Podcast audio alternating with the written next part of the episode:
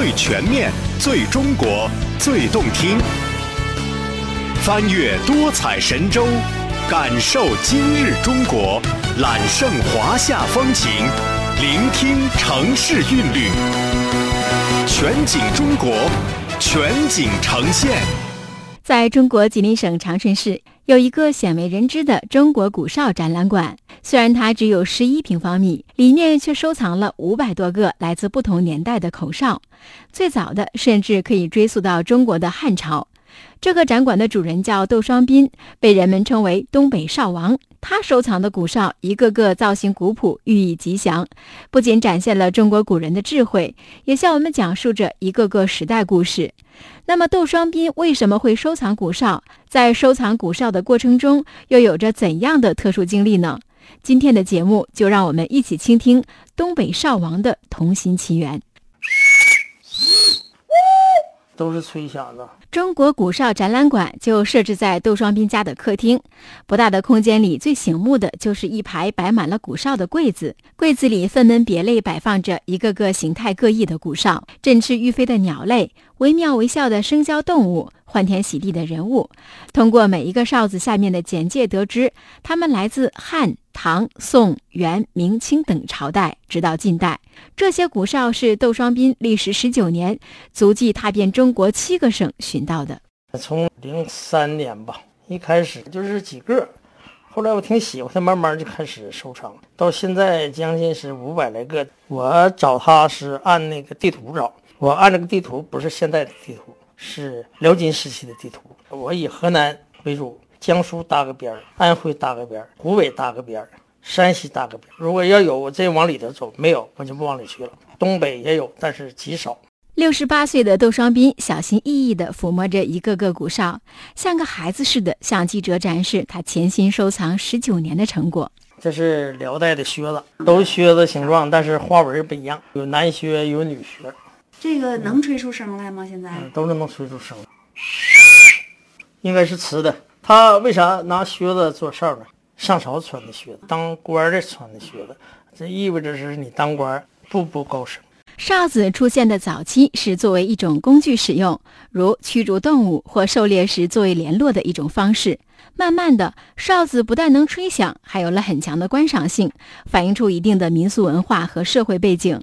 与此同时，哨子在生活中逐步的演变成儿童喜闻乐见的玩具，材质也由早期的动物骨质发展到陶器及陶瓷制品，造型也千奇百怪，多数都象征着吉祥、好运等。古代那个时候，一般都是狩猎用，互相联系，这起的这个作用。后来也可能是这个响声容易引起孩子的注意，后来就逐步的演变成这个儿童玩具了。但是这个儿童玩具它得有一个造型，不是说吹响就行。从造型能看出来，这中国几千年一个民俗文化啊。这哨子什么时候都在哪儿买呢？它一般呢也有货郎挑担当，还有大部分都是在。赶庙会的时候，在庙会门前卖这些东西。自从二零零零年开始收藏古哨，每个月逛一次古玩市场，成了窦双斌雷打不动的行程。哨子算是收藏界里的冷门，价格并不贵，但是仔细研究就会发现，每个哨子都很有韵味。在窦双斌展示的古哨当中，年代最早的古哨可以追溯到汉代，一个个生动传神的造型让人大开眼界。如今摆在杜双斌展柜里的这些哨子，绝大多数都有着独一无二的造型。这个鱼啊，是年年有余；马是马上平安，马上成功啊！关公啊，这是历代。都崇敬这个关公，八仙过海里的汉钟离，这个是金代的。窦双斌最喜欢的是一个猴脸人形的古哨，也是他馆藏当中最珍贵的一个。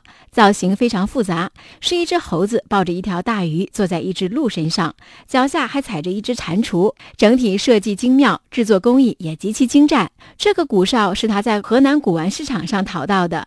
他说，这是他收藏的古哨里面最能体现中国人传统思想的一件藏品。这个才有一种说法，比如猴，就是我当官儿，我家年年有余，我坐在鹿身上，这是福禄长寿。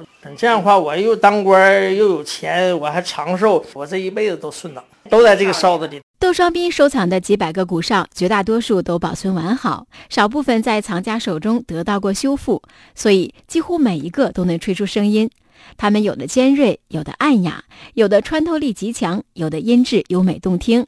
而在所有的鼓哨中，他最喜欢的声音是一个清末民初时极为流行的玩具哨，灌上水之后，甚至可以吹出曲调。这个是我在长春买的一个人，他知道我，他留着了很多年。我一看，我当时买不起这一千二，我为啥买不起呢？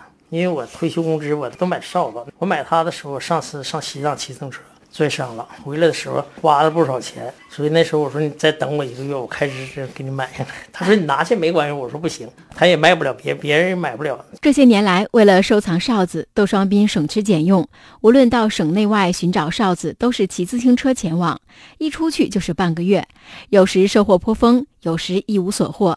虽然辛苦，但他乐在其中。你知道收藏这个东西很苦啊！我就因为这哨引起我的骑车子，包括哈尔滨啥的，我都骑车子去的，买了很多。包括我从北京骑到河北、河南，一直到四川，都是见着古玩城就就买这哨子。完了后来就奔西藏去了，现在少了，不像以前了。现在有时候你去一趟回来也就弄个六七个，以前那时候吧。能弄个三四十。经过多年的寻访和收藏，窦双斌对中国古哨的发展严格进行了梳理。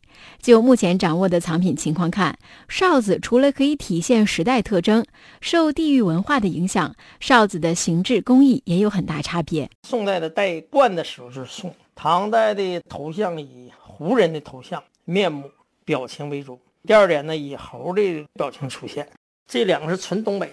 您刚才不是说东北的哨比较少吗？对呀，这少啊。这确实跟中原地区的那个工艺啊风格是不一样。你看这个鸟哈，一看就是个鸟，它捏吧捏吧，整吧整吧，它就是鸟了。那我感觉它好像应该是辽金时期，可能是狩猎的时候为了哄孩子，就是捏吧捏吧，它不可能是一模一样的。全都是手工的，它没有模。你包括铜镜也好，你包括玩具也好，你包括钱币也好，就是越往后做的越粗糙。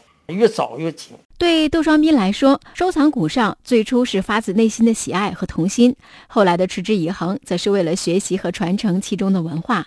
近年来，他的展馆已经接待了不少参观者，包括一些知名的考古学者和文化学者。随着藏品的日渐丰富，对古哨进行系统详细的研究就成了他最重要的工作。为此，窦双斌搜集和阅读了大量有关古代玩具、陶瓷制造、手工艺方面的历史资料。他期望有一天可以出一本专门介绍古哨的书，传承中国历史文化。这个叫魁星文化神仙，他少啊，我当时不知道，后来查书资料，一下启发我了。我还有很多人，我干脆就是查不出来是谁，因为书是知识，人家通过看你书能学到很多知识。你做这些事儿，一定要对读者、对听众负责任，对自己也负责。如今，收藏古哨已经成了窦双斌生活的一部分，一个个古哨既是他的收藏，又像他的老朋友。他有一个习惯，每天晚上临睡前都要欣赏一下自己收藏的哨子，跟那些造型奇特、似有灵性的小动物们和人物们道一声晚安。现在我这个人就是这样式的，自己开心一些。我学的这些知识吧，能为社会多服点务哈。公益性的给他们讲座了，搞鉴定了，我喜欢他我就做去。我觉得我现在我是最幸福的一个人。